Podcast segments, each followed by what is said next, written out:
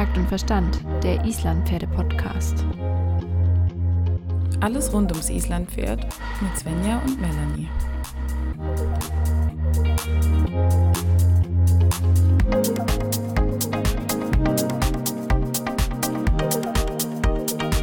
Einen wunderschönen guten Abend, Svenja. Ich sage heute, dass es Abend ist, weil wir uns in unserer speziellen Weihnachtsfolge befinden heute. Möchtest du vielleicht ganz kurz sagen, warum die Folge so speziell ist? Ja, also Melanie, erstmal ist die Folge speziell, weil ihr Hörer da draußen, während ihr euch das anhört, ist wahrscheinlich oder war schon Weihnachten. Also das bedeutet das Ende des Jahres. Wir können auf ein ziemlich spannendes Jahr zurückblicken mit vielen Höhen und Tiefen. Und da haben wir uns das ähm, nochmal als Gelegenheit genutzt, um zusammen mit zwei besonderen Gästen das Jahr ausklingen zu lassen und nochmal, ja, vielleicht auch ein bisschen zurückzublicken, nicht nur über, durch das Jahr, sondern auch die letzten Jahre, unsere eigene Entwicklung und eben auch vielleicht vorauszuschauen und ähm, auch vielleicht ein bisschen das wertzuschätzen, was wir vielleicht auch in diesem Jahr alles so erlebt haben und geschafft haben. Und ähm, ich freue mich sehr, die liebe Lisa und den Tobi von Easyflix zu begrüßen. Hallo, ihr beiden. Ja, hallo, Servus. auch ihr beiden. das ist unser erster Podcast zu viert. Wir hatten bisher sonst immer Krass. nur einen. Gast, Premiere, ne? Trommelwirbel. Krass. Ist auch mein erster offizieller, richtiger Podcast. Ich bin ein bisschen aufgeregt. Früher hieß es ja nicht Podcast, sondern einfach Hörspielkassette. Also für die älteren Zuschauer wie mich. Hörer. Wir können das Ganze auch gerne auf eine Kassette überspielen und dir schicken. Das ist kein Problem, Tobi. TKKG. Die Frage ist, wer hat noch einen Kassettenrekorder? Nee, ich auch nicht tatsächlich. Irgendwie Doch, niemand. Schon. Doch, ich habe früher eine Band gehabt und wir haben die Sachen immer auf Kassette aufgenommen. Also von daher, es gibt wirklich noch Kassetten. Und Kassettenrekorder okay. gibt es hier im Geschäft tatsächlich. Mhm. Okay, also wenn irgendjemand mal seine alten Kassetten hören will, dann soll er sich bei Tobi melden, da kann er die Bänder abspielen. ja, Melanie, sag doch mal schnell de dein Jahr in, in einem Satz. Wie, wie ist dir dieses Jahr im Kopf geblieben? Ganz spontan, frei raus. Oh, das schaffe ich nicht in einem Satz. Also, ähm, ja gut, schaffe ich nicht in einem Satz. Lisa, wie war dein Jahr in einem Satz? Schnell. Das war sogar nur ein Wort. Sehr effizient. Und Tobi, bei dir, wie war dein Jahr in einem Satz? Absolute Achterbahnfahrt mit vielen Höhen und ein paar Tiefen, aber die gehören dazu. Punkt. Und genau das äh, führt uns eigentlich zu unserem Gespräch für dieses Weihnachtsspecial. Wir wollen nämlich genau über diese Höhen und diese Tiefen ein bisschen sprechen weil ich habe immer so ein bisschen das Gefühl, dass es viele Menschen gibt, die äh, vielleicht auch mal in so einer Tiefe drinstecken. Ist mir einfach wichtig, dass ähm, eben jeder mitbekommt, dass er damit nicht alleine ist, sondern dass es einfach normal ist, dass man halt vielleicht auch erstmal einen Rückschlag erleiden muss, um sich weiterentwickeln zu können. Und ich möchte, dass wir heute so ein bisschen Mut machen können und ein bisschen Hoffnung schaffen können. Das, das klingt jetzt auch schon wieder so sehr emotional. Ja. Episch. Aber es ist, ich meine, es ist Ende des Jahres. Ich bin am Ende des Jahres schon immer ein bisschen emotional. Das stimmt, weil das ja schnell vorbeigegangen ist, um wieder auf das Schnell zu kommen. Das war bisher jedes Jahr und je älter man wird, desto schlimmer wird es meistens. Ne? Da komme ich ins man, Spiel. man nimmt sich alles Mögliche vor, was man doch irgendwie erreichen möchte. Aber ich habe ehrlich gesagt damit aufgehört, mir Sachen vorzunehmen fürs nächste Jahr. Ähm, eher so größere Ziele und dann ist mir das egal, ob ich die in dem Jahr erreiche oder im nächsten Jahr. Mhm.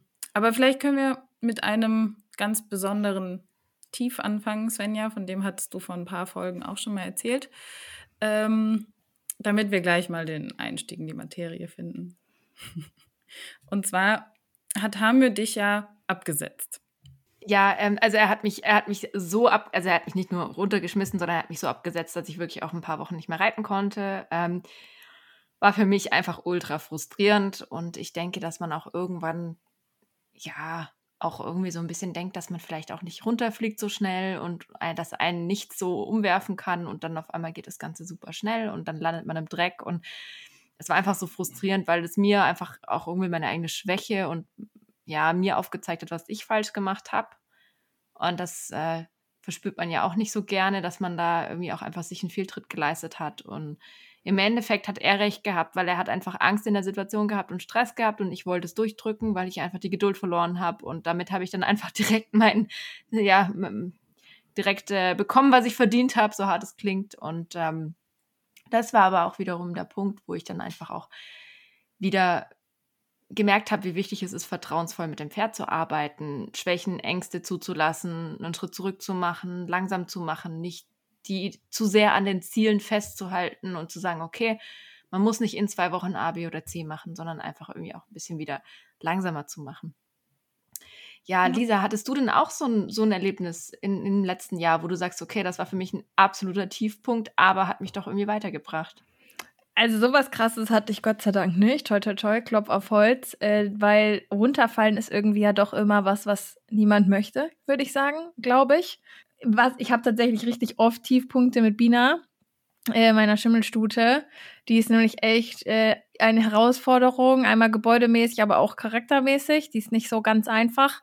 Mir fällt da jetzt kein besonderer Tiefpunkt ein, aber ist einfach ein schiefes Pferd, ein zickiges Pferd, ähm, hat so ganz stark ihre eigene Meinung. Es fällt ihr natürlich auch alles extrem schwer, weil sie kein gutes Gebäude hat, ähm, hat recht viel Potenzial, aber auch so Gangveranlagung ist, ist auch viel in Richtung Pass veranlagt. Ähm, und da sind sehr viel frustrierende Momente dabei, kann ich euch sagen, wo man sich echt immer wieder hochkämpfen muss und immer wieder sagen muss, nee, okay, komm, mach ich. Und ich, ich habe mir so als Mantra versucht, immer vorm Reiten zu sagen, ich, ich habe Lust darauf, es macht mir Spaß, weil oft bin ich tatsächlich einfach auf das Pferd gegangen und hatte keinen Spaß oder bin halt vorher schon mit so einem schlechten Gefühl rangegangen. Nicht, dass sie mich runterschmeißt oder so, ich vertraue ihr wirklich total. Aber ähm, ja, das sind wirklich Momente, wo man dann jedes Mal denkt, boah, oh Mann, und wie, wie komme ich da jetzt durch? Und dann, ich meine, viele andere Momente, wir haben wir haben eigenen Stall und da passiert immer mal was, so wie jetzt, das Futter ist scheiße, was macht man dann? Pferd hustet, was macht man dann? Ähm, meine Stud meine, meine Holly, die hat dieses Jahr einen Fohlen bekommen. Gab es dann auch Probleme mit der Fehlgeburt? Die kam nicht äh, schnell genug raus, da musste sie Antibiotika kriegen, das hat dann echt lange gedauert. Und dann bangt man irgendwie um sein Pferd. Äh, so einerseits, das verstehen die Leute dann auch nicht wirklich, weil andere haben das vielleicht schon tausendmal erlebt und denken, das ist ganz normal. Und ich denke mir so, ja, okay, aber im schlimmsten Fall kann mein Pferd halt sterben, ne? Und das ist den Leuten halt gar nicht so bewusst. Die kriegen halt die eine Seite mit und, und denken sich ihren Teil. Aber das ist dann, ja, das ist auch so ein bisschen frustrierend irgendwie.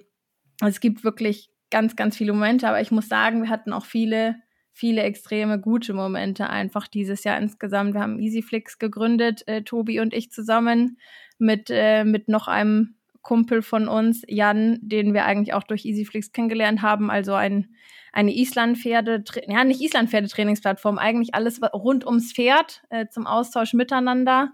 Und das hat auch echt viele schöne Momente beschert, muss ich sagen. Ja, ich finde, du hast es nochmal schön gesagt, weil die Arbeit mit dem Pferd ist doch sollte doch eigentlich immer Spaß machen. Das ist ja, warum wir es eigentlich machen. Aber ich kenne diese Momente auch, dass du schon aufsteigst und denkst, das muss jetzt unbedingt so funktionieren oder ich will jetzt, dass es besser wird. Und genau dann klappt einfach gar nichts mehr. Und da müssen wir uns wirklich immer wieder zurückrufen. Weiß ich nicht. Tobi, vielleicht hast du Strategien, wie man da wieder ähm, zur guten Laune und zum Spaß mehr zurückfinden kann, ohne verbissen genug zu sein. Ich bin der gute Launebär hier im Programm, der, der einzige Mann hier, Hahn im Korb. Also zum Thema, dass irgendwas dieses Jahr ähm, Ereignisreiches passiert ist oder was negativ ist mit Pferd, kann ich so nicht sagen, aber es ist viel passiert, was mein Umdenken ein ähm, bisschen äh, ähm, vorangetragen hat. Viele kennen ja den Manitou und mich und äh, mittlerweile kennen ja den Manitou mehr als mich. Ähm, und er war ja kein einfaches Pferd und das ist ja etwas, was viele kennen und dann kann man zwei Wege gehen. Den einen habe ich am Anfang versucht zu sagen, so, ich bin der Chef, ähm, du bist nichts, ich weiß, wohin es geht. Und wenn du nicht spurst, dann knall ich erst recht meine Beine zusammen und setze mich durch. Oder der andere Weg war dann wirklich diese Vertrauensbasis. Ähm, ich versuche ihn als Kumpel zu gewinnen. Und ähm, das haben wir natürlich auch geschafft.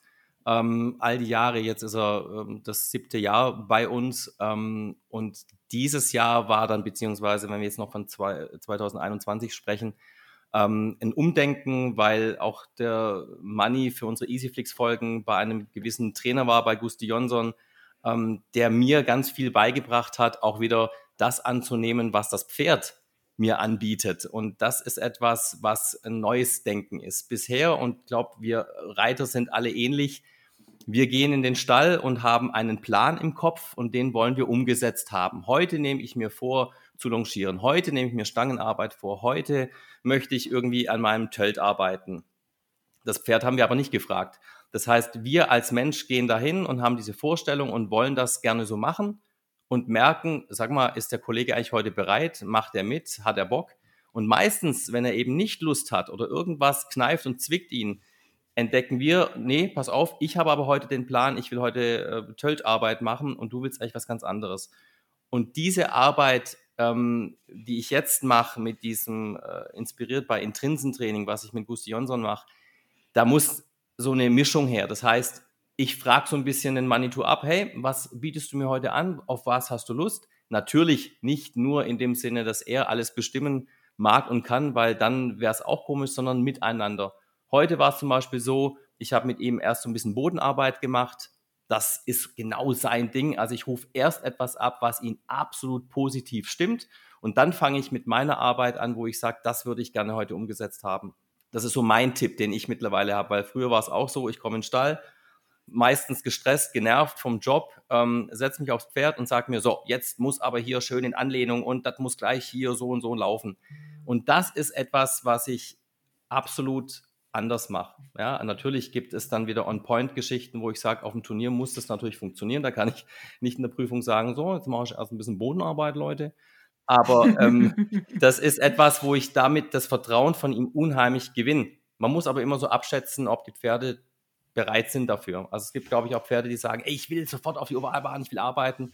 Manni ist eben erst derjenige, der sein Vertrauen darüber gewonnen hat, dass er etwas abrufen kann, was ihm Spaß macht und was er kann, wo drin er gut ist. Und dann sieht man richtig, wie er, wie er strahlt. Und dann rufe ich die Dinge ab, die ich mir für den Tag in den Kopf gesetzt habe. Ich finde das aber einfach auch eine sehr spannende Idee zu sagen, okay, ich äh, dressiere nicht mein Pferd und rufe A, B und C ab, sondern ich frage auch so ein bisschen, weil irgendwie sind es ja unsere Partner, unsere Freizeitpartner und muss ja immer schmunzeln und freue mich, wenn meine Ponys direkt an die Tür, ans Tor gelaufen kommen, wenn sie mich sehen. Das macht mich einfach total glücklich und dann weiß ich auch, okay, entweder sie freuen sich auf mich oder sie haben Hunger. Aber einfach diese positive Einstellung ähm, und auch dieses Arbeiten wollen, ich glaube, das ist unheimlich wichtig für die Pferde, dass sie auch einfach lange viel Freude haben an der Arbeit und man erreicht so viel mehr. Aber Melanie, was war denn eigentlich bei dir? Du hast jetzt noch gar nichts gesagt, du saßt so still da. Ich würde eigentlich auch noch gerne wissen, was du über dieses Jahr noch erzählen kannst, über deine Höhen und Tiefen. Ah, ich habe auch, ist eher wie bei Lisa, nicht so ganz tiefe Tiefen, sondern immer wieder Tiefs, wo man wirklich denkt, da irgendwie, man kommt nicht weiter oder steckt fest oder ah, das der hat keine Lust mitzumachen oder dann hat sie teilweise äh, den Dienst verweigert und ist nicht mehr vorwärts gelaufen oder solche Sachen. Und dann habe ich halt, dann steigt man ab und denkt, ja, eigentlich lass, kann ich es gerade lassen, weil funktioniert eh nicht, ich kann es sowieso nicht, lassen wir es einfach. Oder nehme ich mir irgendein anderes Pferd, egal. Hm. Und dann steigt man beim nächsten Mal auf und erwartet einfach gar nichts und es läuft genial. Und dann zeigt es einem doch einfach wieder, dass man an seiner eigenen Einstellung viel mehr arbeiten muss an, als an der des Pferdes. Ne? Und eigentlich können die Pferde das, wenn man sie nur richtig, richtig motiviert und richtig mitnimmt. Und das habe ich eigentlich dieses Jahr öfters gelernt. ich mache manchmal so Wiederholungen, damit sich das festigt. Ja. Kennen wir ja aus der Schule. Dann unser Highlight war jetzt vor zwei Wochen, wo wir bei Svenja Braun waren am Kurs, weil das alles so genial funktioniert hat und ich einfach auch festgestellt habe, dass ich mir und meinem Pferd mehr zutrauen muss, als ich das manchmal mache. Ich merke immer, wenn ich andere Pferde reite, reite ich die anders als mein eigenes Pferd. Ich weiß nicht warum aber man hat irgendwie einen anderen Anspruch an oder eine andere emotionale Bindung zu seinem eigenen Pferd als zu einem fremden Pferd. Und das finde ich auch immer sehr wichtig. Und ich muss mich da immer wieder daran erinnern, dass ich nicht zu emotional mit meinem eigenen Pferd umgehe. Wobei ich das einen guten Ansatz finde, zu sagen, äh, man reitet auch verschiedene Pferde. Also das ist etwas, was ich am Anfang nicht ganz so verstanden habe, weil ich habe natürlich den, nur den Manitou geritten und kannte nichts anderes. Und von daher war für mich jede Hilfe, die ich mit ihm die ich ihm gegeben habe und die er dann nicht verstanden hat, war für mich genauso geparkt. Und wenn ich auf ein anderes Pferd dann später mal bin, dachte ich mir, ja, warum klappt das nicht? Äh, ich kenne es doch vom Manitou, das müsste so und so gehen. Also von daher ist es eigentlich auch genau richtig zu sagen, man müsste mal immer wieder unterm Jahr äh, statt RTL Frauentausch äh, Pferdetausch machen. Das stimmt. Kann man zum Beispiel auch super bei einem Ausritt machen, wenn man mit anderen Leuten ausreiten geht, einfach zwischendrin mal Pferde tauschen. Ich meine, ich ja. habe jetzt auch schon von Leuten gehört, die sagen, nein, ich will auf gar keinen Fall ein anderes Pferd reiten, ich will nur mein eigenes reiten, mache ich nicht mehr. Das finde ich dann so ein bisschen schade, weil da einfach viel verloren geht. Jeweils fürs Pferd, aber auch für den Menschen. Mhm. Wer da noch Inspiration sucht, wir haben dazu auch mal eine ganze Podcast-Folge aufgenommen, ähm, wo es ums fremde Pferdereiten und ähm, Pferdetauschen geht. Ähm, nur falls noch jemand Inspiration sucht. Für zum Beispiel so Ideen wie beim Ausritt Pferde zu tauschen. Ich finde das, äh, ich, ich übernehme es ganz kurz, um dann nicht zu viel wegzunehmen für den, für den anderen Podcast. Aber ich finde das auch ganz spannend, weil da gibt es ja super viel zu, zu sagen. Es gibt ja auch Pferde, die dafür einfach wirklich nicht geeignet sind. Ähm, die vielleicht eine Gefahr darstellen. Also wenn jemand ein Anfänger ist, also den man halt vielleicht besser nicht auf sein Pferd lassen sollte irgendwie, ist, es ist echt ein schwieriges Thema. Also ich, ihr kennt es wahrscheinlich jeder von euch selber auch. Will man jeden auf sein Pferd drauflassen oder was heißt wollen? Ähm, man hat ja, glaube ich, eher Angst, einmal, dass der runterfallen könnte, der anderejenige, oder dass was passiert, äh, oder dass derjenige sein Pferd versaut. Wobei die Angst ist bei mir so ein bisschen mittlerweile sogar weg. Also die, da versuche ich an mir zu arbeiten. Genau, ja. Also ich wünsche tatsächlich, dass mein Pferd andere Leute reiten könnten, ähm, weil ich würde auch liebend gerne jemand anders regelmäßig mein Pferd reiten lassen. Ich würde mich da sogar drüber freuen, aber das packt zum Beispiel Hamir emotional nicht. Also wenn der einen Fremden reitet, bei Melanie geht's. Es gibt zwei, drei Leute, bei denen funktioniert das. Aber sobald jemand drauf sitzt, der vielleicht etwas unsicher ist, macht er in dem Moment nichts. Er ist total brav. Aber die nächsten zwei, drei Tage kann ich dir garantieren, dass er schreckhaft ist, dass er irgendwie auf einmal total unsicher wird und so weiter, weil er einfach das überhaupt nicht packt, mental. Also er verträgt das super schlecht und ich finde das ehrlich gesagt sehr schade, weil ich würde mir zum Beispiel wünschen, klar, man will nicht zehn verschiedene Leute auf sein Pferd setzen, aber so eine andere Person, die ihn regelmäßig reitet, fände ich schon super cool, würde mir äh, sehr viel Freude bereiten, aber das geht halt leider nicht. Aber das, was du gerade sagst, ist eins zu eins so wie Manitou war. Also am Anfang konnte, wenn nur ich ihn reiten. Es konnte ihn kein anderer reiten. Der Trainer, der dann da war, der flog dann auch gleich runter mit Bänderriss. Ähm, meine Julina, die auch mittlerweile ja jeder kennt, ähm, die hatte einfach nur Angst und Panik vor ihm. Und am Anfang war klipp und klar, das habe ich auch immer im Stall kommuniziert, es kann nur einer ihn reiten. Er braucht eine Bindung, er braucht eine Person, die er vertraut. Und das war am Anfang Katastrophe, wie du gerade gesagt hast. Also wenn dann Julina drauf saß und ähm, er ist dann wild rennend durch die Halle gestartet. Am nächsten Tag, nächsten zwei, drei Tage war ein Blatt, das gefallen ist, ist der völlig ausgetickt. Ja, und da muss man aber auch, das, also ist es auch schön zu sehen, dass das natürlich, ich hoffe ja bei euch mittlerweile, oder wie man auch sehen konnte, ist es ja mittlerweile so, dass er das ja auch viel besser jetzt wegsteckt und auch selbstsicher geworden ist und das auch gut verträgt oder besser verträgt. Und so ist es bei Hamir auch, aber es braucht halt unheimlich viel Zeit. Und es ist sehr zeitintensiv, mit solchen Pferden zu arbeiten. Man muss mental immer extrem da sein und aufpassen. Man darf nie seine eigenen Emotionen in irgendeiner Weise äh, ja in den Vordergrund stellen, weil alles, was man selbst ja fühlt, fühlt auch das Pferd sozusagen direkt mit. Also wenn ich gestresst bin, dann ist er auch direkt gestresst. Und das ist halt einfach es ist schön, weil das ist ein wahnsinnig feines Reiten, aber es ist auch super anstrengend einfach, weil man manchmal denkt so, oh Gott, ich würde einfach gerne nach einem stressigen Tag am langen Zügel ausreiten gehen auf einem Pferd, das sagt, scheißegal, ich bin immer gleich, ich chill einfach. Du kannst dir sicher sein, dass dein Kopf immer weg ist von der Arbeit bei so einem Pferd. Ja, das definitiv. ist der Vorteil, weil du hast keine Zeit, dich auf Arbeit zu konzentrieren. Definitiv. Das aber das sind auch diese Lebensphasen, die ihr jetzt ja vorhin angesprochen habt mit Downs und äh, ähm, Höhen und Tiefen im, im, im Jahr wo ich dann auch gesagt habe, ähm, es war damals die richtige Zeit, dass ich mir auch die Zeit genommen habe für Manitou. Heute, nach sechs Jahren, sähe das ein bisschen anders aus, weil ich sage, ich hätte jetzt nicht mehr unbedingt so viel Zeit und Muse, ähm, so viel ja, Aktivität ähm, in dieses Training zu stecken, weil das war damals wirklich jeden Tag. Jeden Tag in irgendeiner Weise mit dem Pferd zu arbeiten, zu kommunizieren, eben nicht nur zu reiten, sondern das ganze Horsemanship, die Bodenarbeit zu machen, und ich weiß, wenn ich da zwei, drei Tage nicht gekommen bin, das war dann wieder wie, als würde ich am Anfang ansetzen. Und damals die Zeit war genau die richtige, weil es echt auch beschissen war mit, mit, mit meinem Vater, der äh, Parkinson Demenz hatte.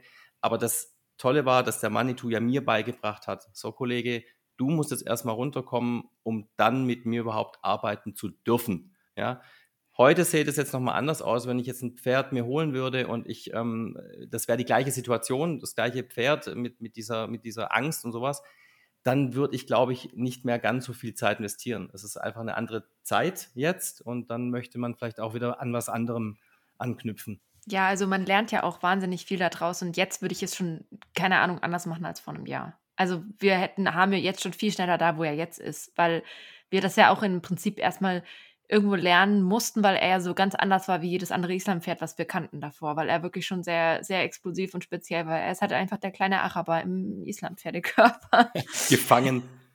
Aber die Pferde, ja, die Pferde sind so extrem unterschiedlich und ich glaube, es wäre auch schlimm, wenn wir nicht lernen würden und äh, zuhören würden. Also einmal den Pferden zuhören, aber auch anderen Menschen zuhören, das heißt nicht, dass man es genauso machen muss, finde ich, wie andere.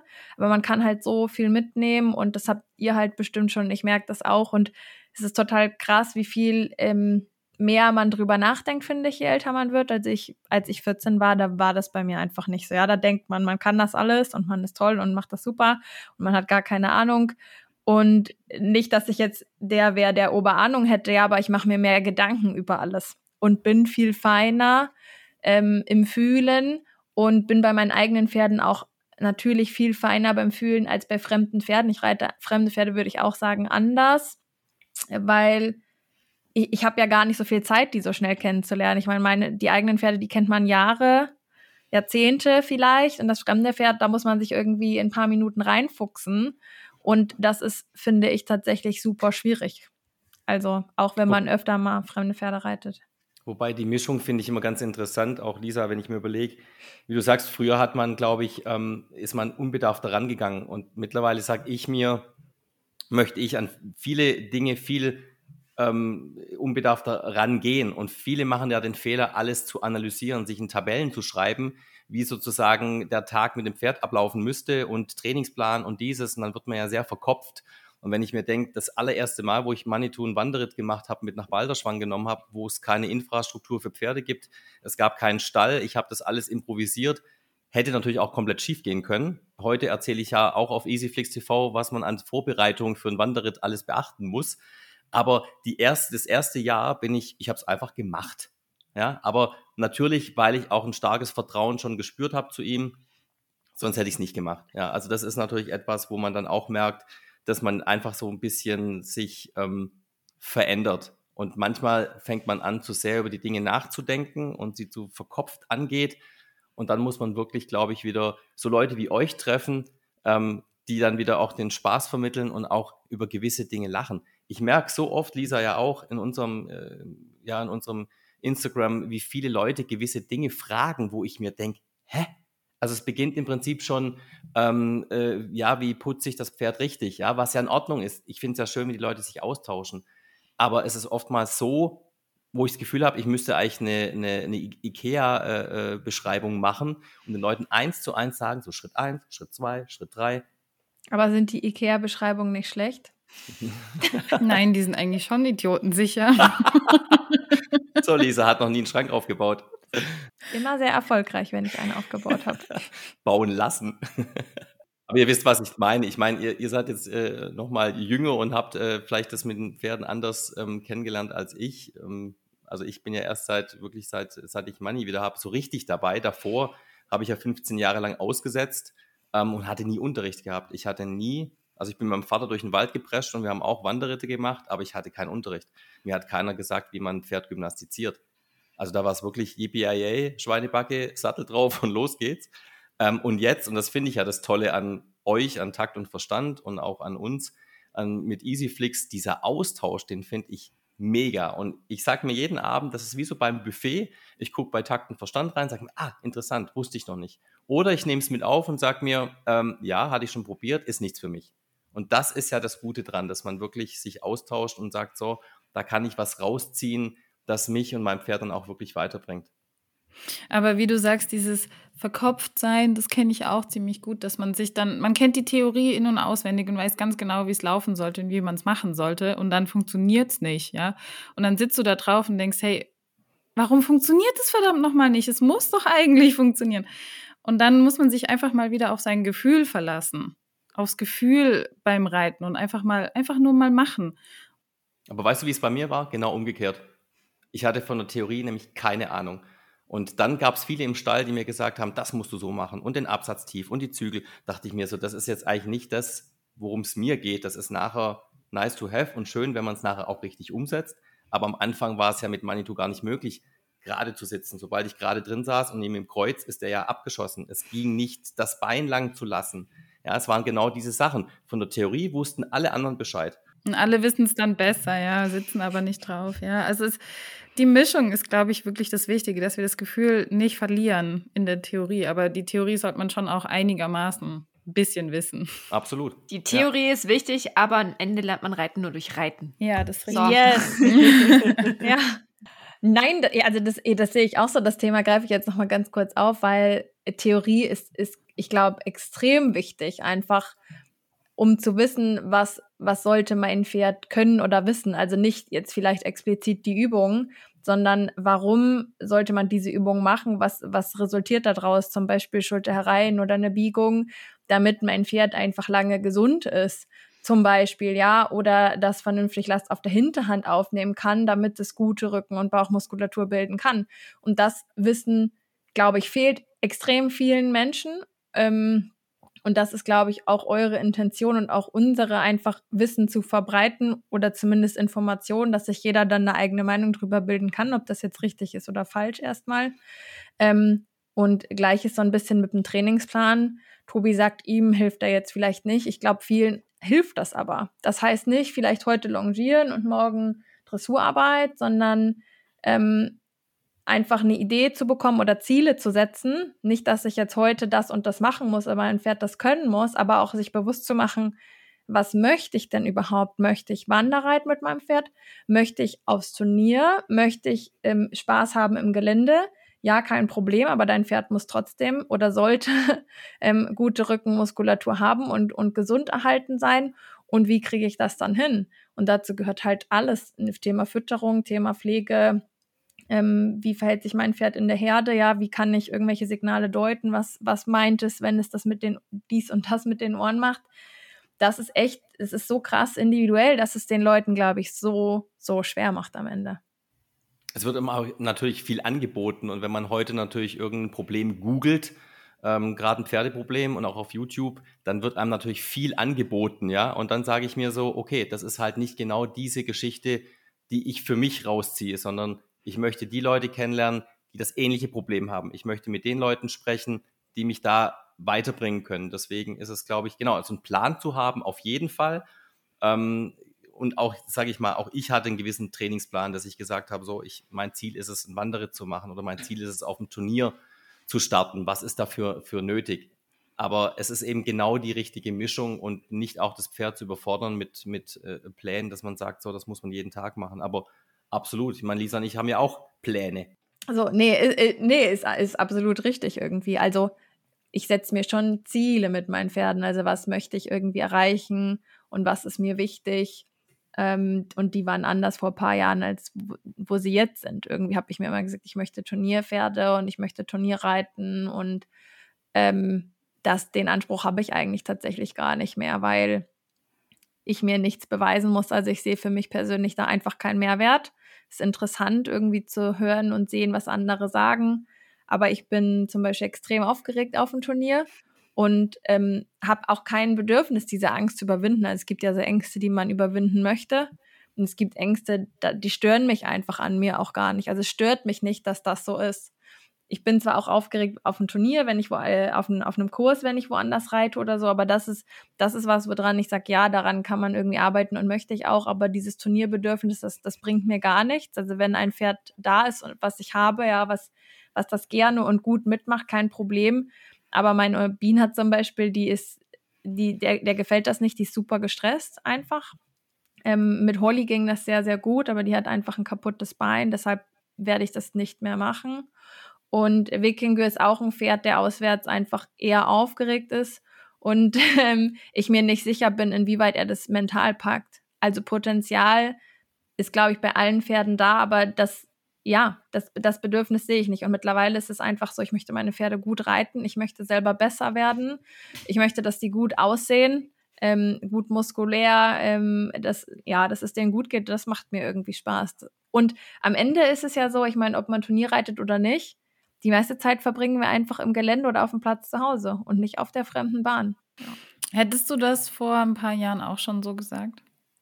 Nee, auf gar keinen Fall. Hm. Also auf gar keinen Fall. Da wäre das so, ich war jetzt nie der größte Turnierreiter, aber da hätte ich immer gesagt, ja, da arbeite ich irgendwie hin. Und das war mir gar nicht bewusst. Also da habe ich gar nicht drüber nachgedacht einfach. Ich, ich brauchte die Zeit, um das zu lernen. Und jeder lernt in seinem Tempo.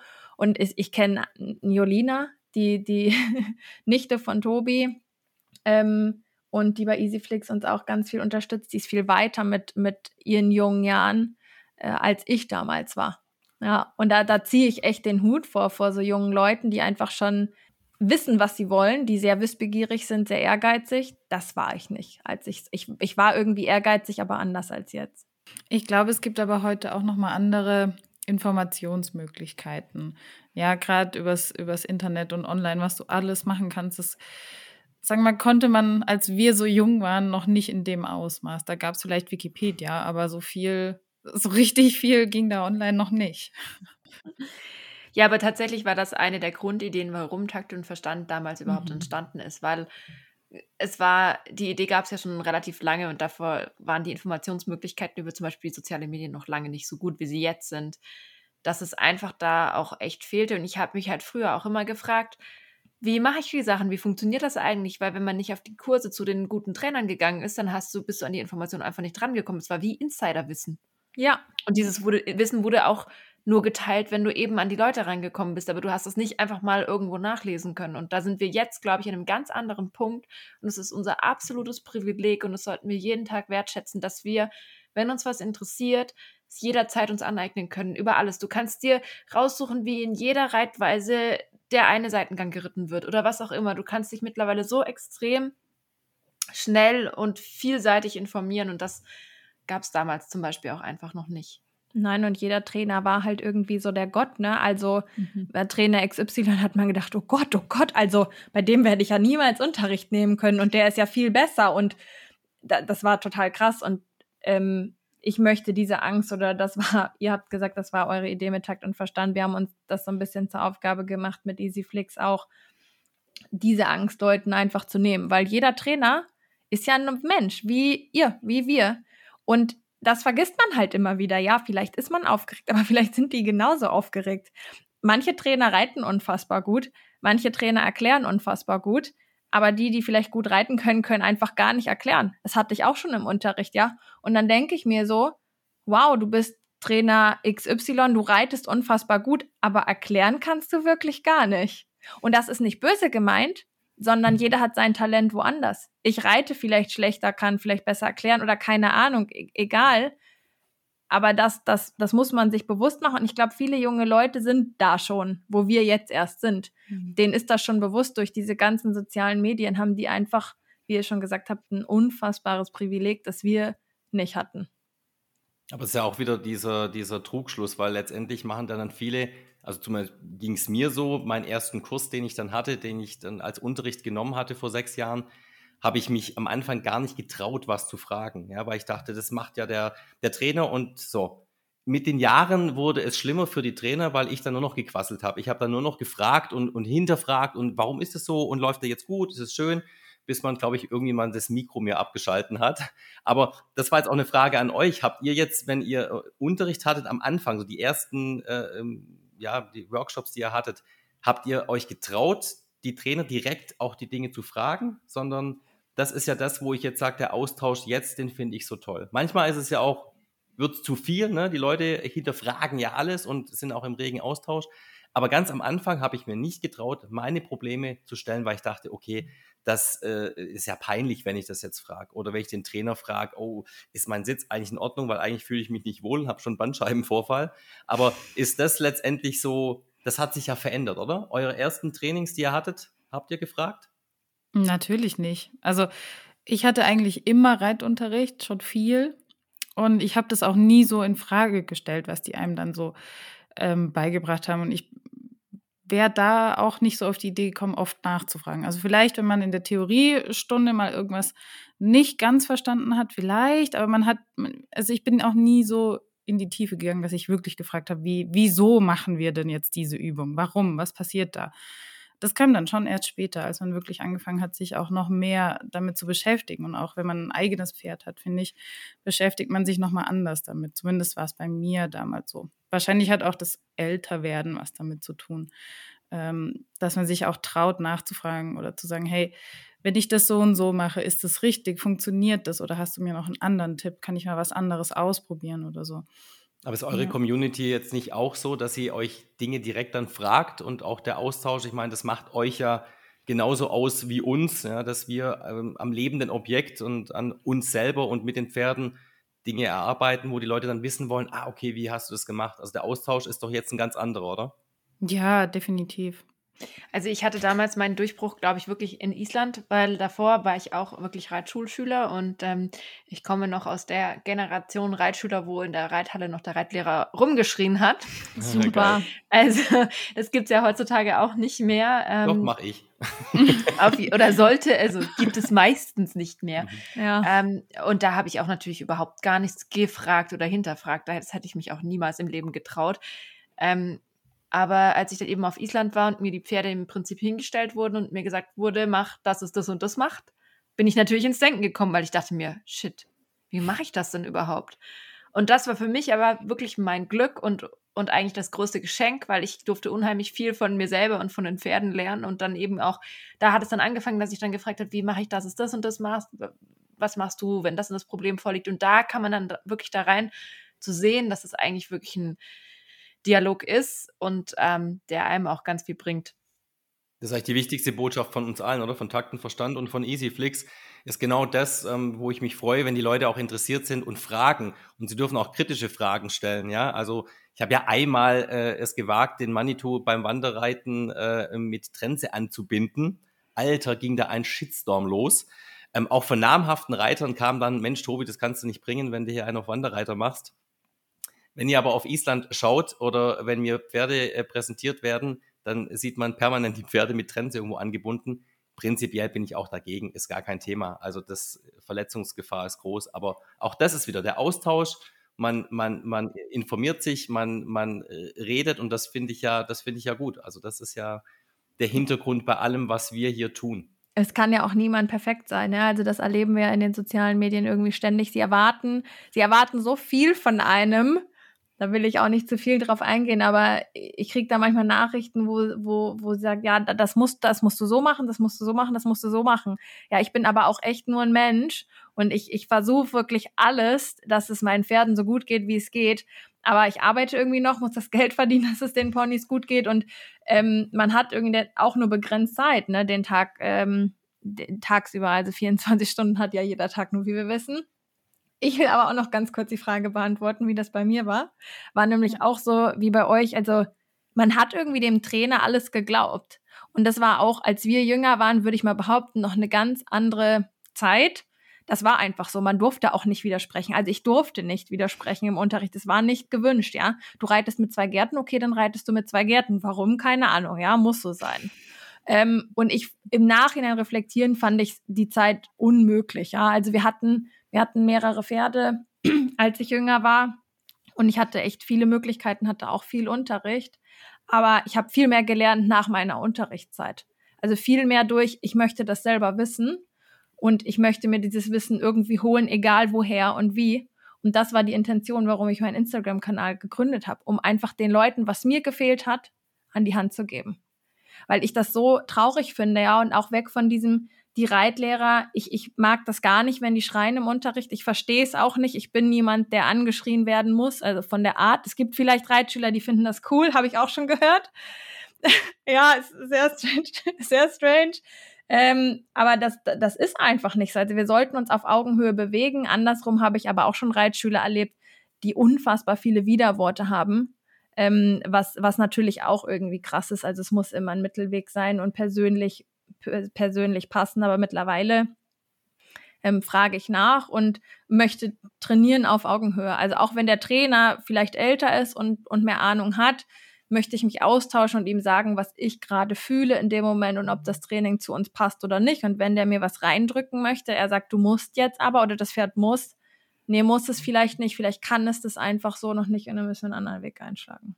Na, ich denke halt, das sind halt genau die, die, diese Geschichten, dass man halt ähm, sich etwas annimmt und wenn man überlegt, wie heute teilweise auch Reitschulen immer noch sind in ihrer Struktur, ähm, ich sehe es ja, wenn ich auf den Höfen bin und ich sehe dann die, die, die Kids, die jungen Leute, wie die, äh, die ersten Reitstunden haben, dann wird ihnen eigentlich erstmal vermittelt, wie man richtig sitzt und die Zügelhaltung und vielleicht wie der Sattel richtig sitzen muss. Das ist alles in Ordnung. Aber manchmal fehlt mir ein Schritt davor. Ja, ja absolut. Wesen Pferd ein bisschen mehr kennenzulernen als diese klassisches, äh, erstmal musst du richtig sitzen auf dem Pferd. Das ist, finde ich, ähm, nicht das Aller, Allerwichtigste am Anfang. Das gehört alles dazu. Aber ich denke mir manchmal, äh, es gibt für so viele Dinge einen Führerschein, den man machen muss. Ähm, ich sage mal, okay, in Wellensittich, da brauche ich jetzt vielleicht keinen Führerschein, aber mit Pferd und Hund finde ich schon gut, wenn man da ähm, rangeführt wird und auch weiß, was, was dahinter steckt.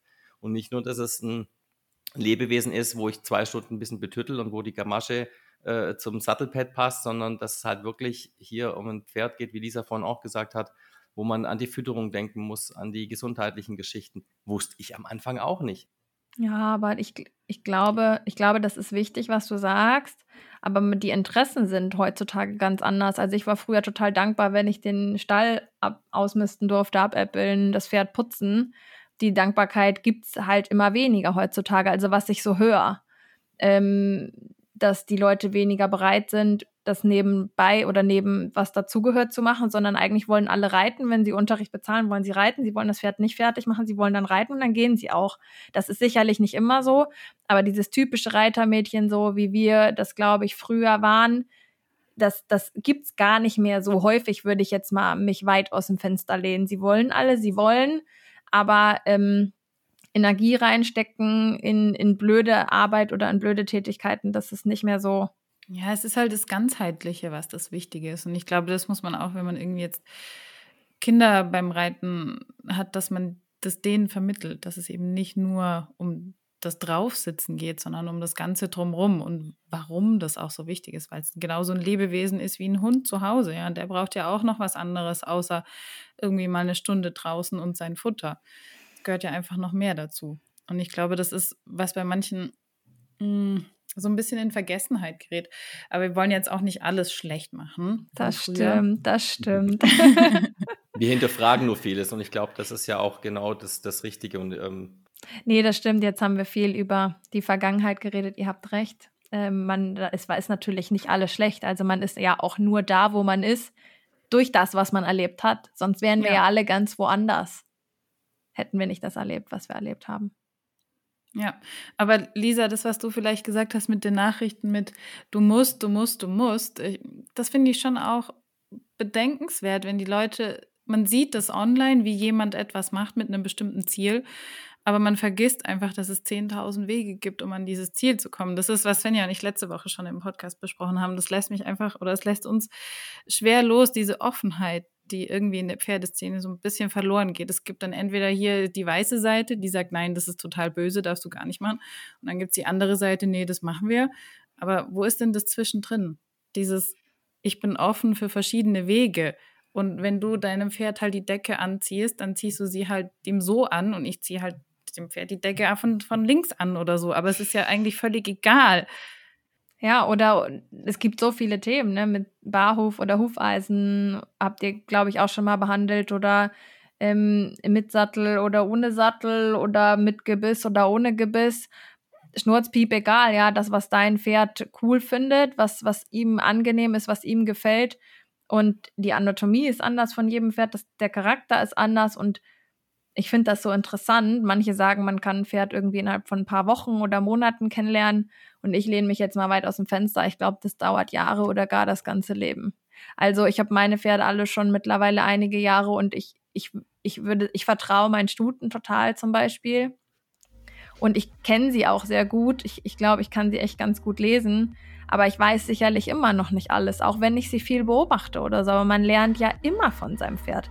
Kennt mich jemand hundertprozentig, meine Eltern? Bestimmt gibt es Sachen, die sie nicht wissen, oder? Und bei Pferden ist es ja noch schwieriger, weil sie nicht reden können. Ist doch normal. Wir wissen oder nicht, Pferde was die Pferde haben nachts treiben. Ja. haben Sie einen Anspruch auf Privatsphäre? Nein. das und Hast mehr du deine in der Pferde, habt, habt ihr eure Pferde gefragt, ob Mhm. sie damit einverstanden sind, dass sie jeden Tag auf Instagram gezeigt werden, ja. Oder Kamera überwacht werden. Hm, ich müsste eine Daten, ein Datenschutz, Datenschutzerklärung. Äh, Datenschutzerklärung von Ihnen einholen mit einem Hufabdruck. Dann ist okay, oder? Der Manni hat okay. es umgekehrt gemacht. Ich musste einwilligen. Das ist auch schön. Manni Wunderbar. Ich würde sagen, wir machen eine kurze Pause. Ähm, jeder kann sich noch mal was zu trinken holen und ihr, liebe Hörer, könnt einfach morgen weiterhören. Und ähm, Jahr später geht's weiter.